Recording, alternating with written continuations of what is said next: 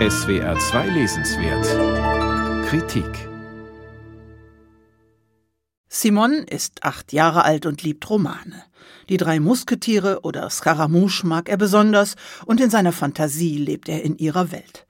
Sein zehn Jahre älterer Cousin Ricardo bringt ihm die Romane vom Flohmarkt mit und unterstreicht darin für ihn die Sätze, die er am wichtigsten findet. Und an diesen Maximen, darunter Shakespeares Leihe allen dein Gehör, deine Stimme aber nur wenigen, wird sich der Junge auch noch als Erwachsene orientieren. Simon von Miki Otero ist also nicht nur ein Roman über Barcelona und über Simon und seine Familie, sondern auch über den unterschwelligen Einfluss der Literatur auf dessen Leben. Cousin Ricardo wird nur Rico genannt, was gleichzeitig auch der Nachname der beiden Jungs ist.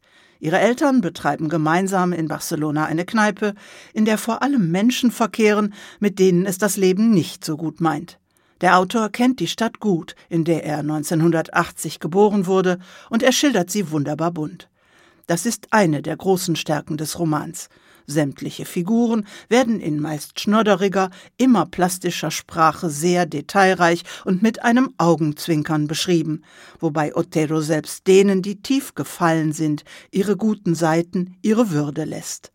Simons großes Idol ist aber Cousin Rico, und als kleiner Junge darf er ihn auf so mancher Spritztour mit der Vespa durch die quirlige Stadt begleiten, in der gerade die Olympischen Spiele von 1992 vorbereitet werden. Dass Rico jedoch mit Drogen dealt und einige der schillernden Figuren wie der nette schwule Schneider aus Kuba nicht seine Freunde, sondern seine Kunden sind, wird Simon erst später begreifen nachdem Rico in der Johannisnacht 1992 nach einer gemeinsamen Tour durch die feiernde Stadt spurlos verschwindet. Simon wird dadurch brutal aus seiner schönen Welt gerissen und muss nun erwachsen werden. Der Erzähler bezeichnet Simon gern als unseren Helden, aber wer dieser Erzähler ist, lässt sich nur erahnen. Vermutlich ist es Simon selbst, der zurückblickt, spricht er doch auch in Mails an seine Freunde gern von sich in der dritten Person.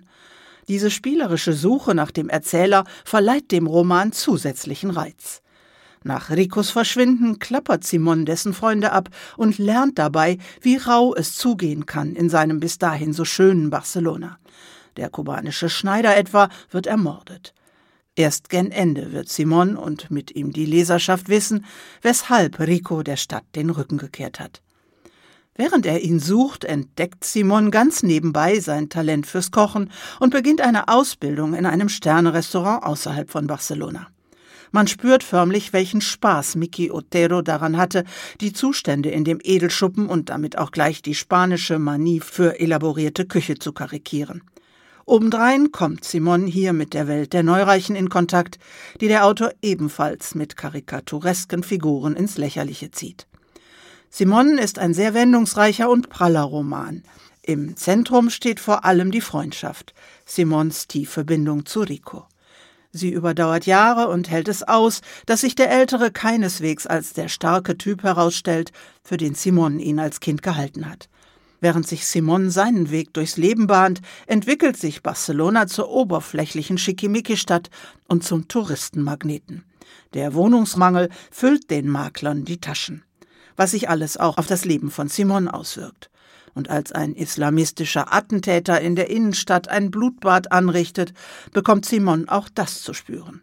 Miki Otero gelingt es ganz wunderbar, die Geschichte Simons mit der Historie der Stadt zu verweben und zeigt damit gleichzeitig ganz generell, wie das Lebensumfeld die Menschen prägt. Barcelona-Fans werden genauso viel Spaß an dem Roman haben wie Liebhaber gut gezeichneter, tragikomischer Charaktere, die mit Witz und frecher Schnauze letztlich auch die größten Tragödien überstehen. Irgendwie. Miki Otero, Simon, aus dem Spanischen von Matthias Strobel, Klett Cotta, 448 Seiten, 25 Euro.